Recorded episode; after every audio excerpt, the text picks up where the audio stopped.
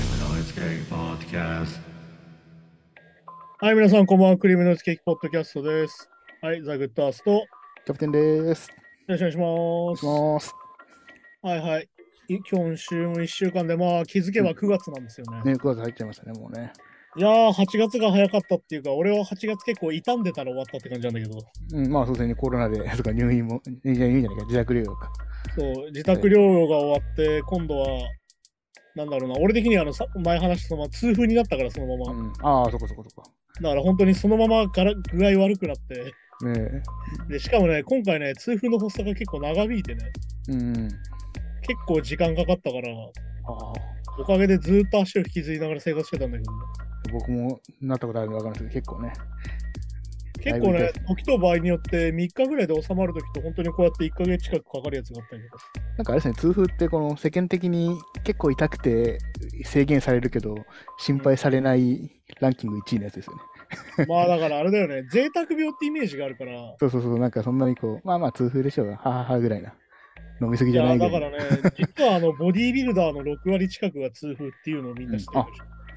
なんですか、あれは、タンパク質取り取りすぎまあだから、いわゆるタンパク質とか取りすぎなのと、あとうんトレーニングしてる最中にトイレに行かない人が多いから、ああ、ははははは。でおしっこは濃くなって尿酸値が上がるんだよね。で、さっき言ったその鶏肉とかすげえ食べるから、てかあれですそれねが酸性になるっていうね、ちょっと。試合試合前とか水抜く抜いたりしますもんね、そもそもそねう。そういうだから制限をすごいするから、あーはーはーまはあー体にまはっきり言ってダメージがあるんで、それでなるっていう。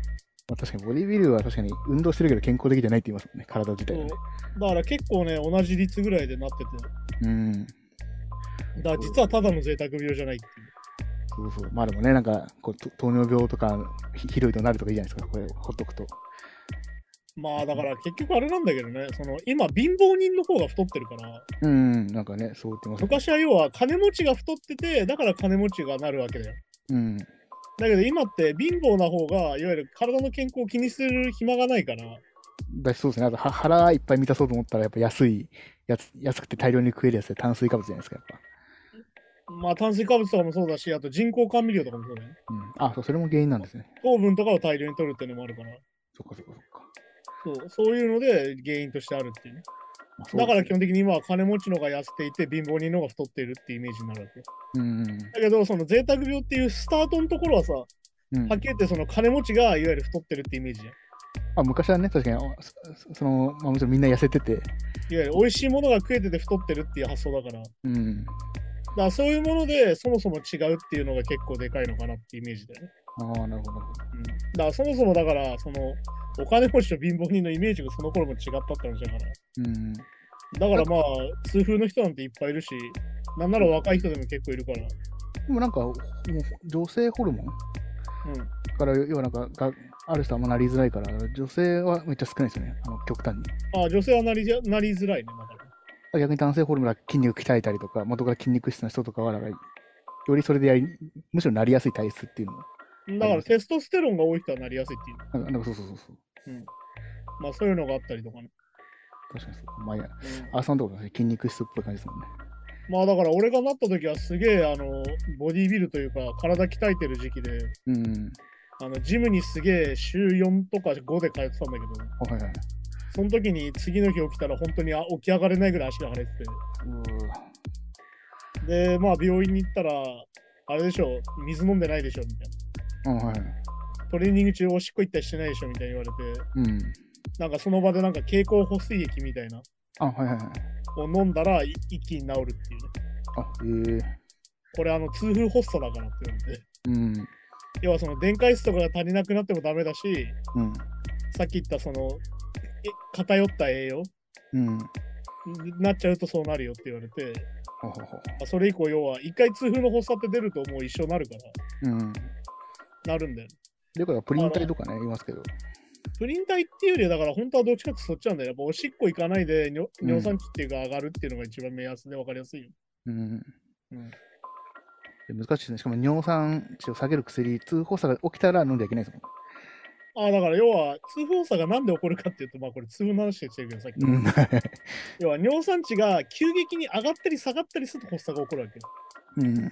で、結局、上がったり下がったりして発作が起きたら、その発作自体は関節の炎症なわけ。あそうですね。うん。うん、だから結局痛み止め飲むしかないっていうね。ロキソニン飲んで痛みを消すしかないんだけど、うん。結局、さっき言ったすげえパーンって上がって痛くなるじゃん。うん。で、薬飲んだらパーンって下がるわけよ、この尿酸値が。あそっか、またその差でね。で、その上がり下がりでまた痛くなるから、そうかそうかそうか。そういうのでまた痛い痛いのにがなっちゃうっていう。そうね。だから何もない時に、なんなら薬を常に飲んどく必要があるから、ああ、そうそうそう。なかなかね日頃からね。そう、なかなか続かないですよね。 まあだから俺は一応薬もらってて、まあ1日1回しか飲んでないんだけど、今は。うん。まあそういうので結局飲み続けるしかないんだよね。もうそうですよね、確かうん、でまあその平均値っていうか基準値より下がってもに。うん。結局さっき言ったパーンと上がると痛くなるからうん。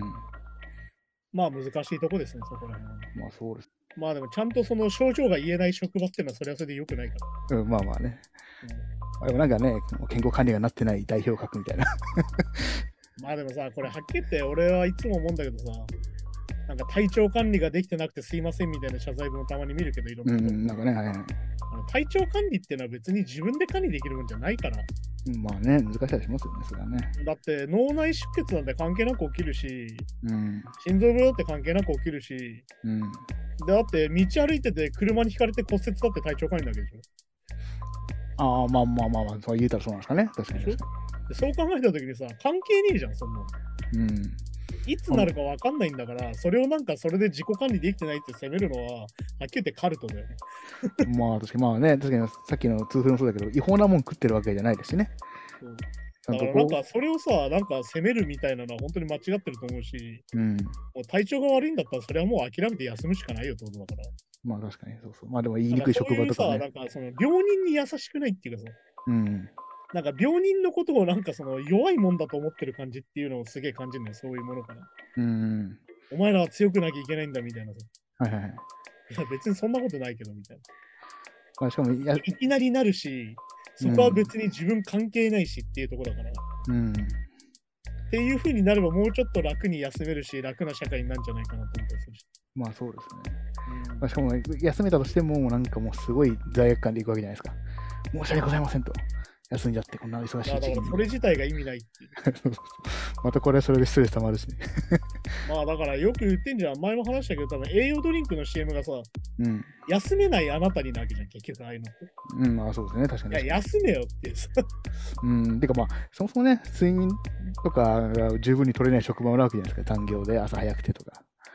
もうそんなんで体調管理まで言われたら、そんなんやってらんないかやっら。てらんないですそもそも体調が悪くなる職場だみたいな話だから。もんね。そうそう。で、ね、拘束時間長くて給料安かったら安いもん食うしかなくて、 まあだから何度も言うけど、こういうのは全部社会のせいだから、うん、あの積極的に社会のせいにしてった方がいいよっていう。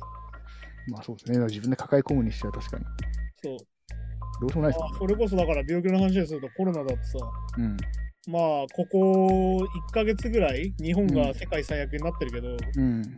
じゃあイギリスとかが減ったのかっつったらイギリスあれなんだよね。検査しなくなっただけなんだよ。おーそれになんか入院してる人とかも、まあいやだから検査廃止してるから人数が見えないだけで、うん。あの入院の死者数で言ったら全然変わんないっていう。ああ、そうなんですね。ああ。じゃあ結構一一時期の日本みたいな感じか、その検査数が少ないってなんか。まあそういうことになってる。てか検査廃止しちゃったから義務を。っああ。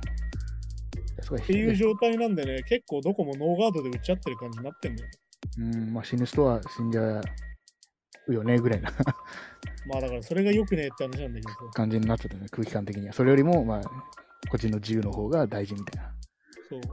まあそうかそうだか。から本当に冷たい社会だなと思うし、それに関してはね。うんまあまあ確かにね。ままああ自分あとなんはだっけね、本当にあの最近のあの2チャンネルの人もさ、うん。あのキャバクラってセカラされるとこじゃないですかみたいな発言は本当に低いなと思うしね。もうめちゃめちゃね。あれは本当にただの職職業差別だし、いうん。やなんか本当になんだろうな、なんだろう、単純に人権感覚ないんだなと思ったし、そうですね、確かに確かに。ああ。それでなんかその男性相手にそういう、なんだろう、水商売してる人に対して、うん。すごいバカにした態度を取るっていうのはもう古のオタクだなって感じなんだけど、えー、そういうのやっぱあるよね。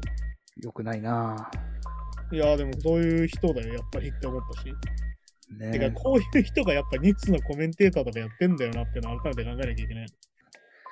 まあだからあれだとさ、なんかあの、謝ったらいいんだみたいな人とさ、うん。許すなって人が二分しててさ、うん。だから結局まあ、謝っても結局事実は事実だし、とりあえずまあ、なんだろう、その裁判をさ、取り下げてるっつったってやったことは事実で写真も残ってるんだったらそれは当然ダメだし、まあそうですね。は暴力振るってるわけだから。であそれに対してそうので制裁はその人によるわけなんだろうけど。い。うん。まあだからなんかそれでまたあれなんだよな、その香川照之を批判する人たちもさ、うんいや、ほんとバリ雑言が飛び交ってて、まあね、だからその、 そその内容以上にね、批判したりとか、まあ、そうだから結局、あんまりなんだけど、結構そこがやっぱうまくいかないよな、今の日本っていうか、今の SNS かうん。とは思うよね。まあ、確かになんかもう、何言ってもいい、こいつは何言ってもいいやつなんだっていうのも全然違いますもんね、またね。まあだからそれはあの前も話したその SNS 石を投げたい現象です。うん。誰かに石を投げてウェイってやりたいっていううん気持ちの延長だから、そ、そうだからいじめっ子れはもう香川て照之だろうが何だろうが関係ない。誰でもいいわけですね。そうそうそう。こいつはまあ何言だってかもいいらやつ本当になんだろうな、あの、嫌な流れなんだよね。だからさっきの2ちゃんの人の論破の時もそうなんだけどさ。うん。まあだから論破ってそもそもさ、うんなんて言うんだろう、あの、もう文句も言えないぐらい論理が破壊されたことのこと言うわけじゃん、論破って。まあまあ、それグーの音も出ないぐらいのね。確かに確か要はさ、天動説が地動説に負けたみたいな話だけど、に。うーん。いやもはういそうなってるじゃんっていうね、事実として。うん。いやもう、地面動いてるからっていうさ、うん。天動説じゃないからっていうのが、ある意味論破だけど、まあそうですね、もういろんな実験、いろんな角度から証明されてますよと。そう。だけど今の論破ってさ、雰囲気勝ち負けみたいな話じゃん。そうそう、だから、確かに正解がいっぱいあるのに、そう無理やり一個に正解に絞り込む技術じゃないけど、そう言いまかす 要技は、術で。やっぱり俺がよく言うディベート芸なわけよ、それ自体。そうですね、あー確かに、ああ、確かに、言われてみればそうですね、別に正解をなんか無理やり作り出してる感じですもんだから、それこそ賛成でも反対でもどっちでも論破できちゃうわけですから、そう論破とは言わないのかもしれそう実は論破っていう使い方がそもそも間違っててっていうのは俺は思うんだけど、ない。うん。まああれだよね、あの、なんかあの、なんか DJ ポリスっていう言葉がたまにあったけどさ、うん。あのハロウィンのその道をはいはい整理してる人、いや、どう考えても MC だろって いうさ、DJ じゃねえよ。リス回してねえしよ。まさにそう、確かに。そういうなんか言葉の間違えた使い方のまま進化してる感じなんだよ。あー あー、気づかなかった。言われてはそうですね、確かに。 どう考えても MC だろ。 MC ですね喋ってんだから DJ じゃねえよ。何考えてんだよ。確かに確かに。だからそういうもんだし、だからはっきり言うとあの早口で滑舌が良いやつが勝ちみたいになってるから、い うん。や、それは本当に違うでしょっていうさ、まあ確かになんかね、そしてやってる人がこんだけ人権意識がないっていうさ、うん。行いやいや、きついなって話ですよ。はい、じゃあそんな感じで今週もニュースに行きましょうきましょう。か。はい。ヤングブラッド、ザ・キュアの Close to Me をサンプリングした新曲、Tissue の音源が公開と。えーヤングブラッドは9月2日にリリースされる新作新作より、ザ・キュアの Close to Me がサンプリングされている Tissue の音源を公開しているということはで、いはい、まあなんかそうですね、まあ、リズムを基本的にサンプリングした曲ですかね、多分。まあリズムとだからそのまあイントロだよね。イントロそのままサンプリングで使ってる感じかなうっんていう。、あ、そうかそうか。まあ、だいぶののあの原曲よりノリがね、いい感じになってる。うん、まあでも、これはだから、まあでも、なんつうのかな。いわゆるヤングブラッドの立ち位置の特殊さ。うん。まあだからヤングブラッドって実は UK の人だからさ。うん。である意味、キュア直系でも実はあるわけで、オルタまナあティまあブ。、確かに確かに。で、まあ、そのゴスというものの、あ、なんだろうな。まあ、スタートを考えれば多分キュアとかからだろうから、うん。まあ、ある意味流れとしては当然っていう。ままあ確かにね、メイクとかもそうか。あ、だからあれだよね。あの、このあ面白いのがさ、その、うんこの曲作った時に、うん。このキュアのこれを流してて、はいはい。これをサンプリングしてくれって言ったら、スタジオにいたプロデューサーが全員、いや、うん無理だよ、権利関係がっていう。 はいまあね。もう大御所ですからね。じゃあ、ロバート・スミスを説得できたらいいんだろうみたいな話でっていうね。うん。テまあ、タイトルはだからあれかな、ティッシュじゃなくてティッシューズかな。ィッシューズか。あ、ごめんなさい。ティッシューズ。 S がついてるかあ、ら。本当だ、本当だ。あ、ティッシューズ、ごめんなさい。まあだから、あの、なんだろうな、だからロイ、なんだろう、ヤングブラッドの特殊な立ち位置っていうのは、うん。あれも話したそのヒップホップの人たちとも一緒にいるし、うん。いわゆるバンドでもできるっていうのがあって、うん。まあだからなんだろう、日本で分かりやすく言うとドラゴンアッシュみたいなさ、ああ、はいはい。サンプリング曲もあるし、普通にオリジナル曲もあるみたいな話で。うん。まあ確かにこの、今回の曲もね、なんかまあ、ちょっとあのハイパーポップじゃないけど、そういうノリも、なあ、そうだね。だから要はダンスチューンっぽいノリもあるってうん、そうそう、だから結構バンド、まあバンドっぽいサウンドだけど、ドラムとかは、いう。うん。ノリ的にはね、そういろんなものが入ってるって感じです。そう、だからそこがまあナチュラルになってきたっていうか、だから逆に言うとさ、ロなんだろうな、ドラマー氏の頃の日本っていわゆるサンプリングってもの自体が理解されてないから、うん。なんかみんなオリジナルだと思ってて聞いてた一部の人と、うん。んだよ、これパクリじゃねえかよって思って聞いてた人がいるっていう状態でさ。まあそうですね、まあそうかそうか。で、しかも日本の場合、それをなんかさらにあやふやにしてたせいで、うん。なんかより理解されづらい状態になってたと思うんだけど、うん。そう、そういうのでやったものに近いのかなっていう、そのヤングバットの立ち位置としてはね。うん。まあだけど今はこういう時代だからもうそういうものは分かりきってるし、うん。ヒップホップのそのサンプリングって文脈も大体分かってるから、リスナーが。うん。だからこうやって、ああ、キュアとか使うんだみたいな面白さみたいね、確かに確かに。まあだからそうですね、さっきのその権利関係は確かにね、あのクリアしなきゃいけない問題だから。な。まあね、だから昔は権利関係がめちゃくちゃグレーだったっていうのがあるから、うん。あの、売れたせいでバレたとかいう話もよく聞くし、まあそうですね、それまではだってね、確かにその丸ごと使ってないから OK だろうとか。まあそうそうそうそう、だから今はあれじゃん、その前のハッピーだっけ、なんかの裁判で何小節使ったらもうダメよみたいなのも決まったうりする、ん。はいはいはい。そういうの多分一緒だと思うしね、まあなんなら今だって YouTube とかでも引っかかったりしますしね。まあ自動 AI でね、引っかかって、あのよくあるのが、あのレコード会社がさ、うん。あの自動 AI で設定してるせいでさ、うん。あのアーティスト本人が自分のチャンネルで上げたらバンされるっていうさ、ああ、だからそういうのもあるのか。であの面白現象が起きてて、うん。なんだっけな、ヤバティかなんかが自分たちのライブ映像を自分たちのアカウンあトで上げはいはいて、はい。あのそこでバンされる。バンされたっていうさ。ああ、確かに確かに。ああいうのがあったりとか、まあアカウントがう。違うからってことですもんね、多分そうね。そうそうそうアカウントが違うっていうか、要は自分たちの権利ですってソニーからなんか言われちゃうみたいな、うん、はい。そういうのがあったりとか、確か乃木坂の PV とかでもそれ同じこと起きてたんだよね。うん。まあ、そういうなんか AI って意外とバカだよねみたいなことが結構起きたりするんだけど。あと、フリーで使えるループみたいなのあるじゃないですか。はいはいはい。あれが他の、ももうすでに他のアーティストが使ってて、はいはいでそれぞれ誰が使ってもいいんですけど、もうそのイントロが同じだからバンされちゃうとか。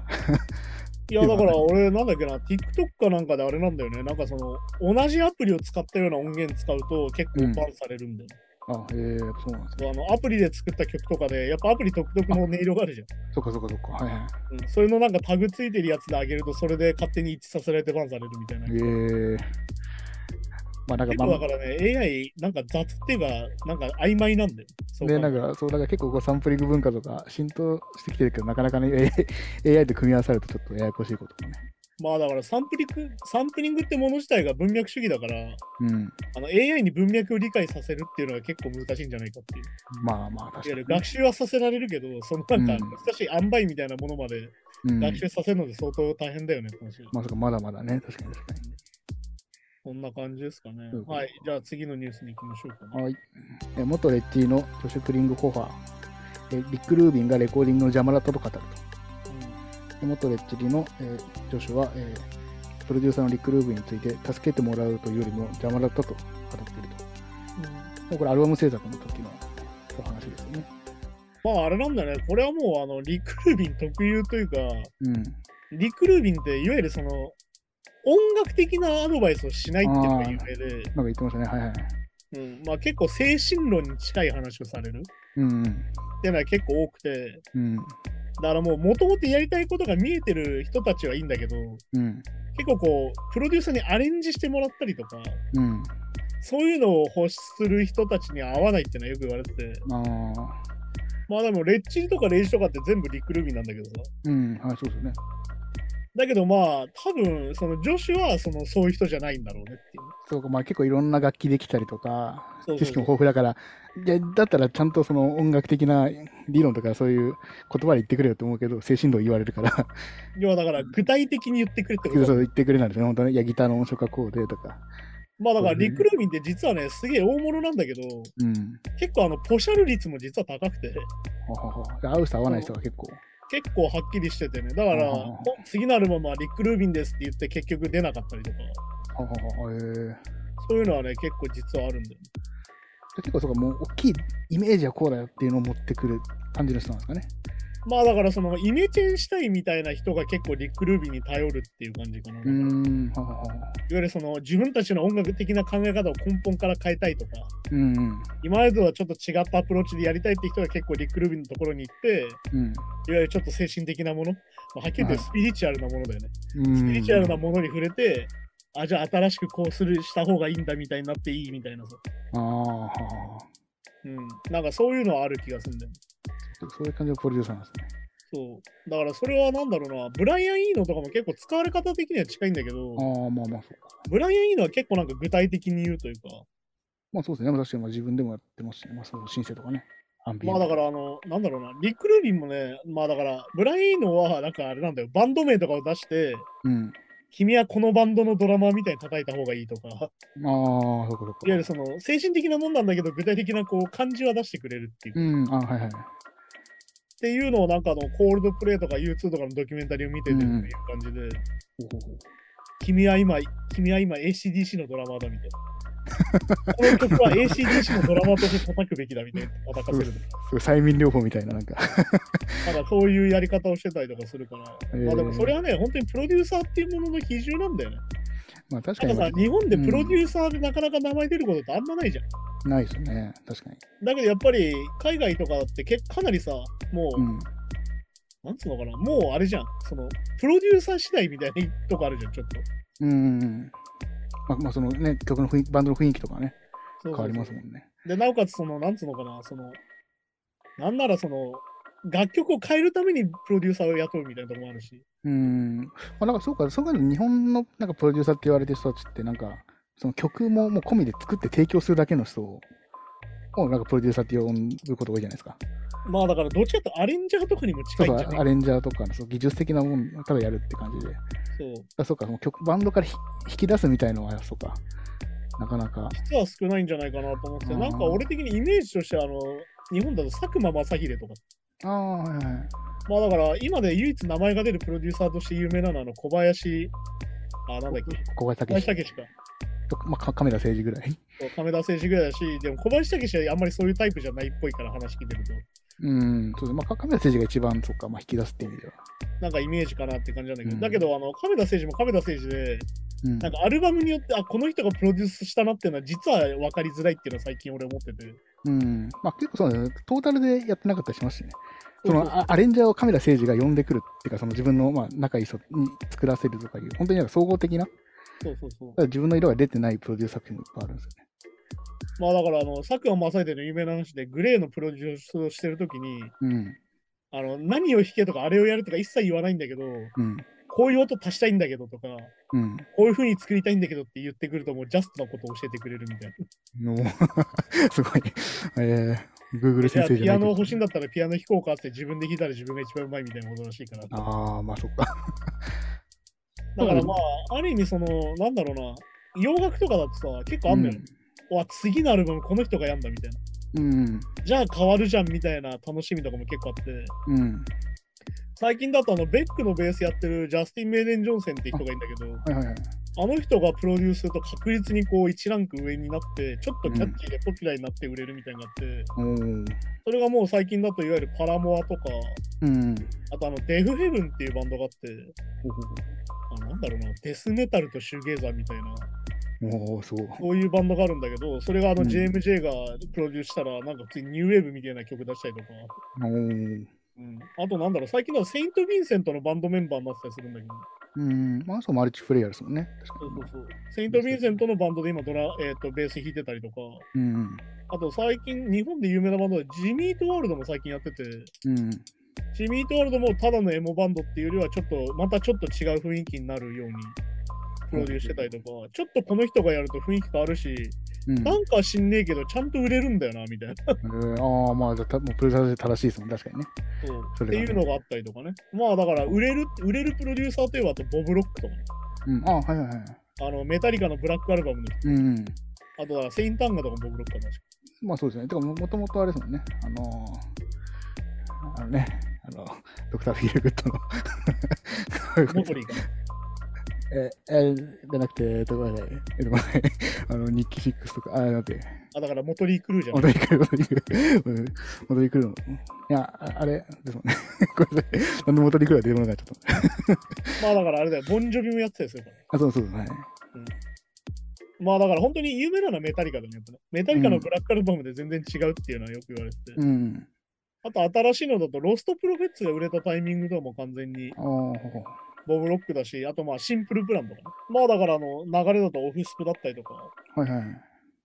まあだからその、いわゆるこう、ランクにチャートインしてくる曲をちゃんと作れる人みたいな。うん。なんかイメージかななんかリズムが変わるイメージありますよね。うん、だからリズムがちょっとリズム重視になるんだけど、メロアポップになるみたいなイメージなんだよね。うん。そうそういうのだったりとかしてね、そういうやっぱプロデューサーの違いで音楽を楽しむとまた一つ面白いんじゃないかなっていうのがあって。まあ、確かに。まあ、海外だとね、プロデューサーを雇ってるんですもんね。なんだろうね。そうそう、あそうそう。バンドですけどねプロデューサーはね、どっちかというと自分たちで発注して呼んでるから、うん、なんか日本みたいにこうレコード会社がプロデューサーをこうマッチングさせるんじゃなくて、そう。だから今回こういうアルバムを作りたいからこの人をお願いしますっていうのがうやっんぱ海外はあるから、うん、そういう風に見たりすると結構面白いんじゃないかな。まあ確かに確かそれが本当最近で言うと、そのさっき言った JMJ のアルバムを集めると、に。うん。うわあ、1個前のアルバムと比べると全然明らかに違うっていう。うん、でもこのセンスあんのすげえなみたいな。このバンドにこれやらせたらうまくいくって思うのすげえなみたいな。ああ、まあそうか、まあそその発想自体がそもそもそうか、プロデュース力か。そう、だからいわゆる、うん君たちこういう曲やったらもっと、もっと1ランク上にいけるよみたいなのがあるうのん確実にっていう。で、なおかつちょっとキャッチーになって、それ自体がシングルとして人気出るみたいな、うん。あるから、もほううパラモアは逆にもう完全にエモバンドから一つ上になったし、まあそうですね、確かでに。 FM もさっき言った、そういうなんかデスメタル、シュゲーザーみたいな、うん結構ドロドロした感じだったのに、いきあ、こういう曲もできるんだみたいな。うん。だけど、その中にはちゃんとシャウトが入ってたりとかして、ああ、はいはい。元の雰囲気壊さずに違うことできるみたいそなっ。かそっかそっか。なるほど。ああ、それはいいですね。そうそういうのだったりとかするんでね、なんかそのうんプロデューサーに頼むっていうのが、海外と日本だと結構違うのかなっていう感じで、流れが確かにね、違うって言いますよね。いや、そんな感じでね、今週もやってきたんですけども、うん。なんかあれなんだよね、だからその、なんつうのかな、レコーディングの段階で制作での面白さみたいなさ、うん。さっき言ったサンプリングとかさ、うん。なんかプロデュースっていうさ、はないんはかいただ聞いてるだけではちょっと感じ取れないところなんだけど、そこを感じ取るとまたすげえ二度おいしいみたいなところもあって。まあそうですね、はいはい。もう一時期俺はヒップホップを聴くときにサンプリングリストを見ながら聞くのがめっちゃ好きです。ああ、まあそうです。ちゃんちゃんとそこに意味あったりしますしね。そう。ああ、うんだからこの曲なんだとか、歌詞の意味、歌詞がね、結構つながってたりして、あそうかてかまあリリック元が曲の歌詞の意味とかを知ってると、うん、あ、だからこの曲でこれなんだみたいなのがあったりとか、実はしてて。あーはあはあまあだから多分サンプリングでトラックを作った時に、この曲から撮るんだったらこういうテーマで曲書くかみたいになるのかもしれないんだけど。あー、なるほど。まあ、どまあどっちが先かはね、わかんないですけど。そうそうそう。まあそういうのもあるんだけど、そういうのを見ても面白いし、もうだいぶじゃあ1曲でも楽しめる範囲がね、増えますよね。でも逆に言うとさ、なんだっけ、エミネムが宇多田ヒカルのなんか光かなんか使った時はさ、うん。いやいや、これわかんねえわっていうさ、もういじりすぎててわかんねえわみたいな。ああ、 どこ使ったんだみたいな。そうそういう面白さもあって、うん。これは何逆再生にしてピッチが下がってるみたいな。っああ、まあそう そういうのありますもんね、確かにね。ていうのもね、ちょっとあの見比べると楽しかったりするから。あのあ頭からじゃなくて、ね、半分のとこから流してとかね。いやー、こっから撮るかみたいな。だ そうそうそう。ありかまらすなんだっけ、あの、アウトキャストのビッグボーイかなんかのあの初音ミクのサンプリングですげえ思ったんだけど、うん。やっぱ日本語を音で捉えるとこっから切るんだみたいな。いわああ、はいはいはい。ゆる俺たちは意味分かっちゃってるから変なとこで切れないよなっていうのもあって、うん。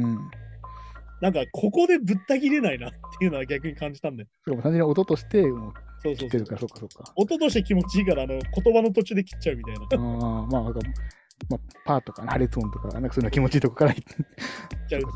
はははああいうのも面白かったりするんで、なんかそうやって音楽を二度楽しめるところがあったりするんで、ね、確かに確かそう、それいいあるとるしね、まあ9月になって新学期なんだろうけど、まあまあ僕たちは相変わらずあんまり関係ない日々を過ごしてるんで、 に。まあそうですね。季節 感ない。あんまり季節感のないない生活してますから生活をしてるというか。ね生活をしてるからね。いや、ほんとね、なんかあの、夏の終わりに聴く名曲10曲みたいに出るとさ、うん。なんか俺が好きな曲10曲集めたら大体冬っぽいなみたいな さ、うん、ああんまり季節感のある曲聴いてないなって日頃から思ったりする。 まあそうそうですよね。まさになんか、あ、もうそっかそろそろ夏も、あお休み終わっちゃうかとか、な夏が来るぞ、ワクワクするぞとか。しあんまねそ、そこで思いを馳せることもね、少なくなってきたりしますね。まあなんかあの、基本引きこもりチックな生活をしてるなっていう。うん。まあ、僕もそうこれ僕はに至っては昼夜も逆転しちゃってますから そのよりにこうなんか まあ、ドラキュラ生活ですよ。まあそうまあそうなんですよねなんかねまあそんな感じでね、あの、なんだろうな。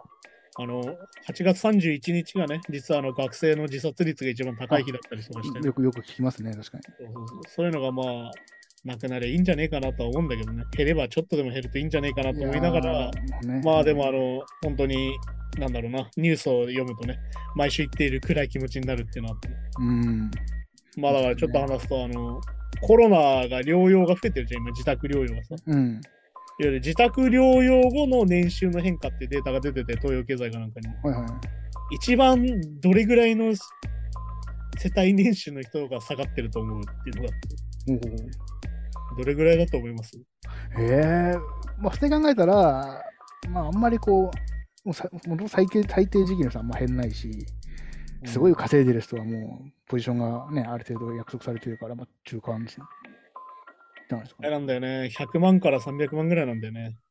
マジそれなんでかっていうと、それぐらいの年収ってことは基本的にバイトかパートかま派あ遣社員なんだよまあ非正規ですよね、まあ、いわゆるねってことは休んだら減るからそう、かそうかああまあそうかあそうか物理的にそうか確かそうにああ休んだら減るからなんだよ。で、自宅療養から復帰してもうん体調が悪かったりして休んだりする人が多いから、やっぱ下がるんだよ。うん要は働かないと下がるっていうのがあるから。確かにもらえてもなんか7割とかね8割ぐらいですもんねっていうのがあるから、やっぱ明確にその低所得者層から下がってて、やっぱり。ああまあそうかそうかで、逆に言うと、あの、1000万から1500万みたいな人たちは逆に増えてたりとかしてっていう。ああじゃあなんでかっていうと、しっかり保険に入ってるっていう。ああ、まあまあ、確かに確かそう。えで、てかまあ要は、弱き人はそもそも保険に入れないから。に。うん。てかまあ、一流企業だったらなんならもう、会社が入ってて、その、ね、手当が出るとかありますもんね。まあでも大体個人が入ってんだよね、金持ちはね。まあ、そっか。入院手当が1日何万とか出るやつに入ってるから。そっかそっかそっか。で、コロナ療養って、あの、入院してなくて自宅療養でもちゃんとお金出るから。まあ、出ますうんうん。うん。っていうのがあるから、やっぱりその年収が高い人は全然下がってなくて、なんなら上がってるっていう。そうか。だからやっぱり弱者に厳しい社会だなっていう。いやー、ほんとそうですね。確かに。まあやっぱ日本っていうのはやっぱ金持ちが生活しやすい国になっちゃってるから。なってるからな。で、貧乏な人はより生活しづらい感じになってるし、ね。しかもその弱者であることを、いや、お前が怠けてんからだろって、その 弱者であることを理由に攻撃する人もいるじゃないですか。 いまあ お前自己責任論マン。いやお前が自己責任マンね。や、お前が非正規だからそれ悪いんだろ、みたいな。もう、さらに踏んづけるみたいなねね。オリンピックと一緒だしね。オリンピックは今度あの、あ青木。青木がさ、あうのん。森森吉郎に200万現金で渡してたみたいなのしててるし、もうそうそう。 あのそんなにさ、あの子供のお使いでも怒られるよ、これ。お前、本当お前、お前4歳児ぐらいのお使いじゃねえんだぞってさ。お前、それでもお前怒られてガン泣きだぞみたいな話だから。うん。あの、ちゃんと怒られるよ、お前らって思うよね。まあそうですね。まあでも、まあだからそそれぐらいもう当たり前になっちゃってるんですかね。やっぱまあその、んバレてるのが、まあ今言った事件ぐらいな感じで、まあだから、バレねえやでやってんだと思うよ、結局。多分皆さそんしねて、なあんかの、逃げ切れるだろうみたいな。いろいろちょろちょろまか、よく、なんかたまに言う秘書がとかなんかよく言うやつあるじゃないですか。あれはたまたまそれが見つかっただけで、いや、使そうってだとない思のうってよ。あいのっぱい最初からガン逃げの体制だと思うよ。うん、まあそうですよね。だって秘書も知まっあてるわけだですってさ、なんか統一教会とさ、うん、あの、井上義弘だっけ、義行だっけあの、うん、ね、あの、LGBTQ は病気なんですって言ってたやつのさ、うんなん、か、もう僕統一教会辞めたんで関係ないっすみたいなさ。うん、あの、それさ、自分でやることじゃないんだけどってさ、うん、だしまあ、で自分で決めるやつじゃないんだけどってさ、そうだし、しかもその、い今関係ないかもしれないけど、その選挙中はとかね、そう。いう話もあだるし、し、あと、僕関係ないんでもうみたいな。もううん僕関係ないですみたいになってるじゃん。うん、でしかも、あの、羽生田とかもそうだけどさ、いや、僕関係ないですって言ったらどんどん関係あるかったわけだからうん、はいはい。で、今度自分で、じゃあ、だから自民党の調査が何がひでえかってさ、自主的にやれみたいになったら、うんいや第三第三者機関とかじゃなくて、自分たちあのでね調べて、自分たちで発表するみたいな。一応今なんかこう、つつ関係ある人はなんかその、なん辞職促すみたいなこと言ってるけど、促すだろ。そうなんですよね、別に。まあだってあれじゃん、パパ活してたやつもさ、統一教会と関係あるけど、あいつ離党して住んでるわけじゃん。うん、ああ、そうか、確かね、そう考えたらもう地獄だし、何やってんだよって話だよね、やっぱね。に。うん、まあね。てかまあそうですそそれ、別に、そうそれまでうん。ややってただろうって話なんですよね、その税金を使って、税金の。まあ、まあ、要は別に、まあ、投票してない人は、あれこそ投票した人からしたら、本当に騙してるもんじゃないですか。 いや、だからね、やっぱりね、その、大筆制度っていうのをみんな忘れちゃいけなくて、うん。あの、選挙に勝ったから何してもいいってわけじゃねえぜってことだから、うん。なんだっけな、あの、ツイッターでダースレーダーが書いてたけどさ、うん。あの、要は、パンのお使いを頼む人を選んでんだよ、俺たちって。うん。パン買ってきてっつって議員を選んでて、うん。あいつら車買ってきてんだけど何なのみたいな話だから。いで、自分で乗ってると。や、パン、車買ってきちゃいました、みたいな。うんいや、、あの、車買ってくるやつはやめさせるでしょ、普通って。また、 そうね。確かに確かに。まあだから、うわ要要はだってお金の使い方を正しく使ってくれる人を選ぶっていう意味合いもあるじゃないですか、選挙って多分。いや、そうだよ。だかそられ、そ結ういう局要大はきさい意味で、言えば。あの、まあ代理人を選んでるからさ、要はうん預けてるわけよ、財布をね。だかうん、そうそうそうそう、まさにね。らやっぱ交換員やっぱ選ぶの、選んでからが大事なのよ、ある意味さ。選んで終わりになってて、今俺たち。そうそうそう。選挙で。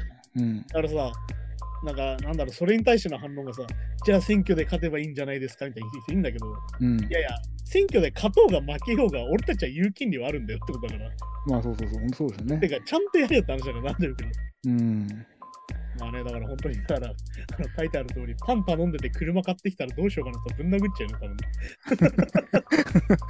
まあでも、まあ、ちょっと今の例えば大げさですけどねって言おうと思ったけど、まあ金額の感じがしたらそんな感じですよね。いや、そうだよ。あの、クリームパン買ってこいって言ったら、本当に BMW で帰ってくる。買ってくるぐらいの誤差ですもんね、その 何億円とかの差ってね。そう、だからね、しかもなんかその、その、バズってるツイートに対してのコメントが本当に、代議システムを理解してない人が多くてさ、うん。じゃあ選挙で買ってみてくださいみたいなのが本当に多くて、俺はげんなりするんだけど。まあ、お前がやってみろとかそういうこと。うまいやー、それって本当にひどいし、てか、お前ら本当に選挙のシステム分かってねえじゃねえかよってね。まあでもね、なんなんなんとか先大先生とかこう、先生、先生って言われると、やっぱましちゃうんですかね、やっぱそういう感覚がね。あいつら1ミリも偉くないってことをみんな忘れないでほしい。そう,、まあ、そう選んで、しっかりこうね、せなんか成果を出してくれたら、あありがとうとか、思うけど、でもそうそう立場としては別にあいつら偉くないからさ。だからみんな何もやってない大先生じゃないですか。いや、そうそうそう。当選した段階でね当選した段階でねそうそうそこはまだちょっとね、 全然違うよというか。いや、そうそういうことです。うん。はい、じゃあまあそんな感じでね、今週もありがとうございましたってはい感はじいで。。はい、じゃあそんな感じでまた来週です。さようなら。さよなら。 Wave Noise Gang Podcast.